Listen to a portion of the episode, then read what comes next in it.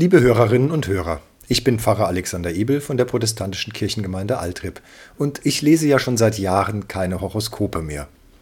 Irgendwann habe ich mir mal als guten Vorsatz fürs neue Jahr vorgenommen, keins mehr zu lesen und habe seitdem auch durchgehalten.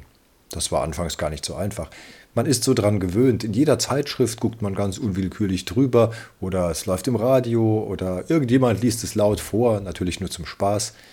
Aber ich wollte mich einfach nicht mehr davon beeinflussen lassen, auch nicht unbewusst. Und dann habe ich etwas gelesen, was mir recht gibt, wie ich meine. Da gab doch tatsächlich eine Astrologiefirma eine Umtauschgarantie auf Horoskope.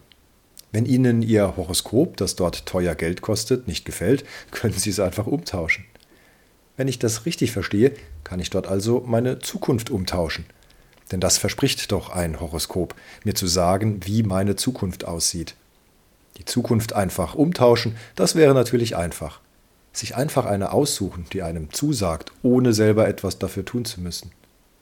Ich glaube, Gott traut uns zu, dass wir unser Leben und unsere Zukunft selbst in die Hand nehmen. Wir sind freie Menschen und entscheiden selbst, was wir daraus machen, ohne uns an Millionen Lichtjahre entfernte Himmelskörper zu klammern. Weder Gegenwärtiges noch Zukünftiges kann uns scheiden von der Liebe Gottes, heißt es in der Bibel. Und das ist es, was zählt. Am Ende dieser Andacht möchte ich Sie gern noch aufmerksam machen auf unsere digitalen Andachtsangebote zu Silvester und Neujahr. Wir feiern jeweils um 17 Uhr Andachten mit der Videokonferenzsoftware Zoom.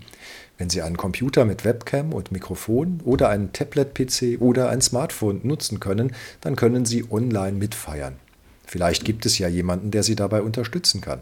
Wir würden uns freuen.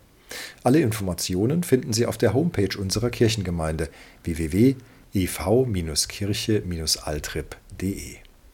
Bleiben Sie behütet und gesegnet vom allmächtigen und barmherzigen Gott, Vater, Sohn und Heiliger Geist.